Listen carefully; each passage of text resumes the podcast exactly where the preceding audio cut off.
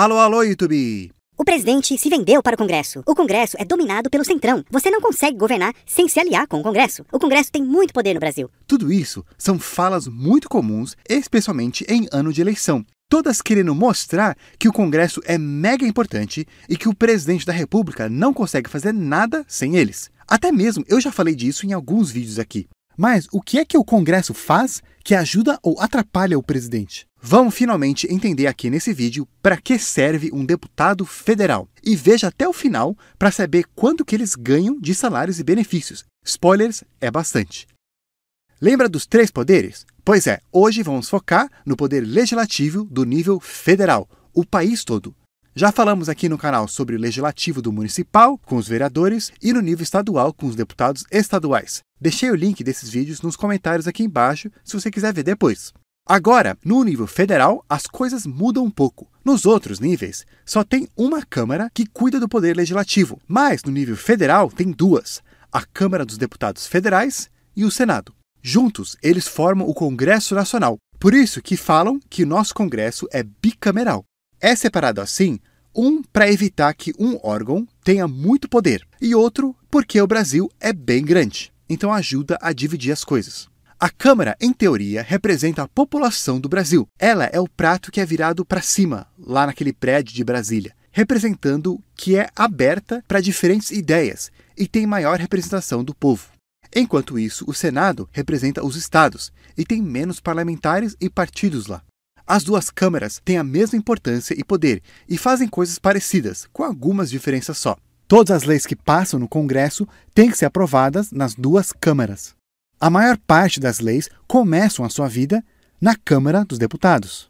Por isso, ela é também chamada de Casa Iniciadora, enquanto o Senado revisa as leis que a Câmara passa. Por isso que também é conhecido como Casa Revisora.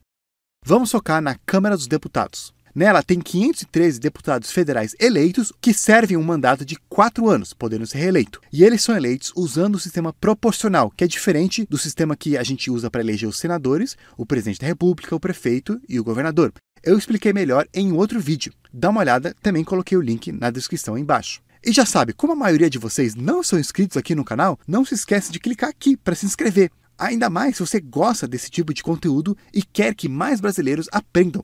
Infelizmente, o YouTube não ajuda vídeos de política, mesmo sendo educativos como aqui do canal, a serem alcançados pelas pessoas. Então eu preciso de sua ajuda, principalmente em ano de eleição.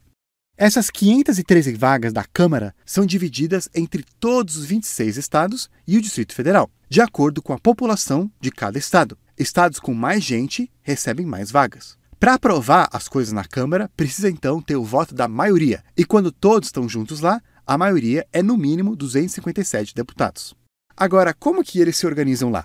Daí que entra vários termos que a gente ouve na TV. Bora ver cada um.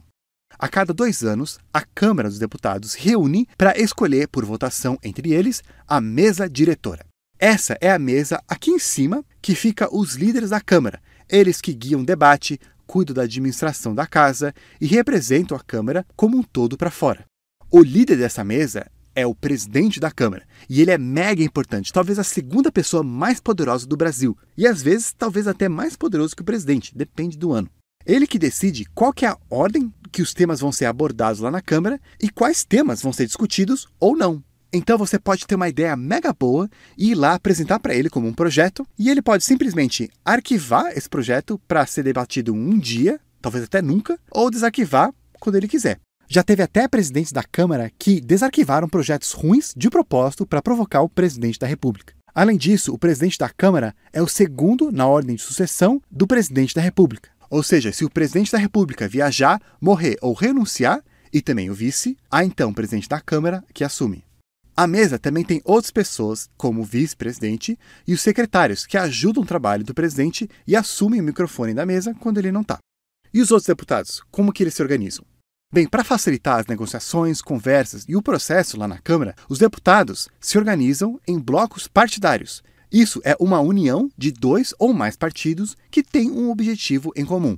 Esse bloco deve ter no mínimo 16 deputados, e eles podem escolher entre eles um líder que vai representá-los. Além desses blocos, também existem as bancadas parlamentares, também chamadas às vezes de frente parlamentar. Isso é quando um ou mais partidos ou alguns deputados se unem para formar uma bancada. Tem dois tipos diferentes. Um é uma bancada formada por apenas membros de um partido só, tipo a bancada do partido ANTA, a bancada do partido Preguiça, Mico, Vaca, etc. O outro tipo é uma bancada mais informal. É quando deputados de partidos diferentes se unem ou pelo menos têm uma coisa em comum. Por exemplo, pode ter a bancada mineira, formada por deputados de vários partidos que são de Minas Gerais. Tem a bancada ruralista, formada por deputados das áreas rurais do Brasil. A bancada evangélica, ambientalista, etc. Se eles tiverem no mínimo cinco deputados, eles também podem escolher um líder para representá-los. Quatro desses grupos mais importantes e conhecidos lá na Câmara são a base do governo, a oposição, a maioria e a minoria. O presidente da República pode escolher um deputado para ser um líder que vai representar os interesses desse presidente lá na Câmara dos Deputados. Esse líder então vai reunir um grupo com todos os outros deputados que apoiam o governo do presidente, formando então a base do governo, também conhecido como governistas, e eles sempre votam a favor das propostas feitas pelo presidente. Outros deputados que são abertamente contra o presidente da República também se organizam formando a oposição, escolhendo também um líder que vai representá-los. Esse grupo normalmente vota contra os projetos do presidente, mas às vezes eles só fingem votar em contra.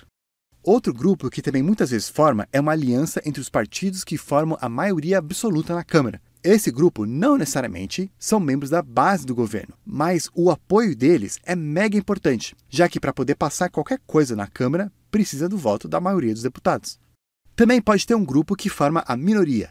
Essa minoria pode apoiar ou não o presidente, às vezes depende do presidente ou do projeto, mas grande parte das vezes eles são contra o presidente. E para que servem esses líderes de grupos e bancadas? Bem, eles são também bem importantes porque eles frequentemente se reúnem com o presidente da Câmara para discutir quais são os temas que vão ser debatidos e votados lá no plenário. Então, eles podem ter bastante influência em quais projetos vão passar lá ou não.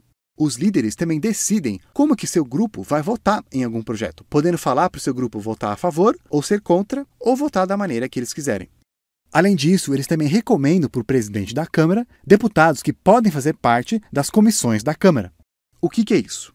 A Câmara dos Deputados é dividida entre várias comissões de temas específicos, tem bastante. Quase todas as leis que passam no Congresso são analisadas e debatidas em uma comissão antes de serem aprovadas. Todos os deputados são designados para participar de uma comissão, normalmente não participando de mais de duas ao mesmo tempo.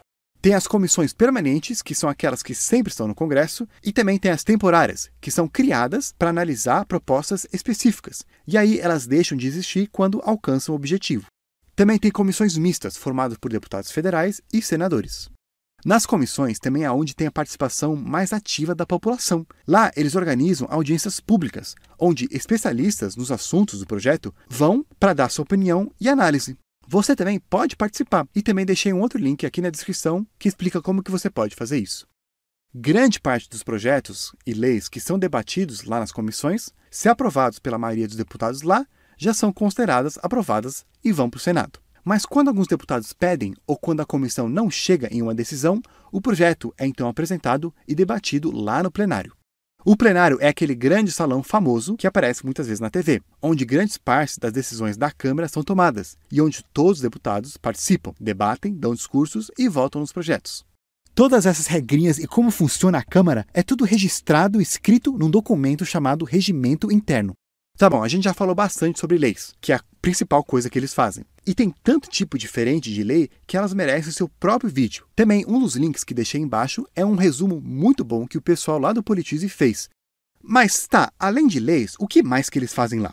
Outra função mega importante, não só da Câmara, mas do Congresso inteiro, é fiscalizar o poder executivo, especialmente como que eles estão gastando dinheiro público. Mesmo sendo o Poder Executivo quem cobra e gasta o dinheiro dos impostos com o seu programa de governo, ele não pode simplesmente só pegar o dinheiro e gastar com o que ele quiser. Antes, ele precisa fazer um plano, um orçamento para falar tudo que ele vai arrecadar e como que ele vai gastar. Esse orçamento é apresentado então no Congresso Nacional, que discute, faz audiências em uma comissão mista e depois de debatida pelo Congresso inteiro, vai para votação. Sem aprovação deles, o governo não pode gastar. Depois que os deputados aprovam, eles ainda trabalham para ficar de olho e ter certeza que o Poder Executivo está gastando tudo do jeito certo. junto com o Senado e com a ajuda do Tribunal de Contas da União, eles podem convocar autoridades lá do governo federal para prestarem contas e esclarecimentos. Se tiver alguma irregularidade, a Câmara pode criar uma nova comissão, chamada Comissão Parlamentar de Inquérito, conhecida como CPI. Lá é onde eles investigam possíveis irregularidades, ouvem acusações, depoimentos e analisam informações. Além disso, é na Câmara dos Deputados que começa um processo de impeachment contra um presidente da República ou algum outro cargo. Começa quando alguns deputados entregam um processo de impeachment na mesa e o presidente da Câmara que vai decidir se ele vai aceitar isso ou arquivar. Além de fiscalizar e também fazer leis e aprovar orçamento, a Câmara também é quem aprova as medidas provisórias que um presidente da República decretar.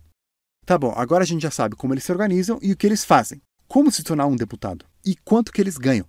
Tem alguns pré-requisitos, como ter no partido, tendo no mínimo 21 anos, etc. O salário deles é de quase 34 mil reais no momento que eu estou fazendo esse vídeo. Sem contar com os vários benefícios, como auxílio moradia, despesas da saúde, uma verba que eles podem gastar com locação de imóvel, combustível, passagens aéreas, etc.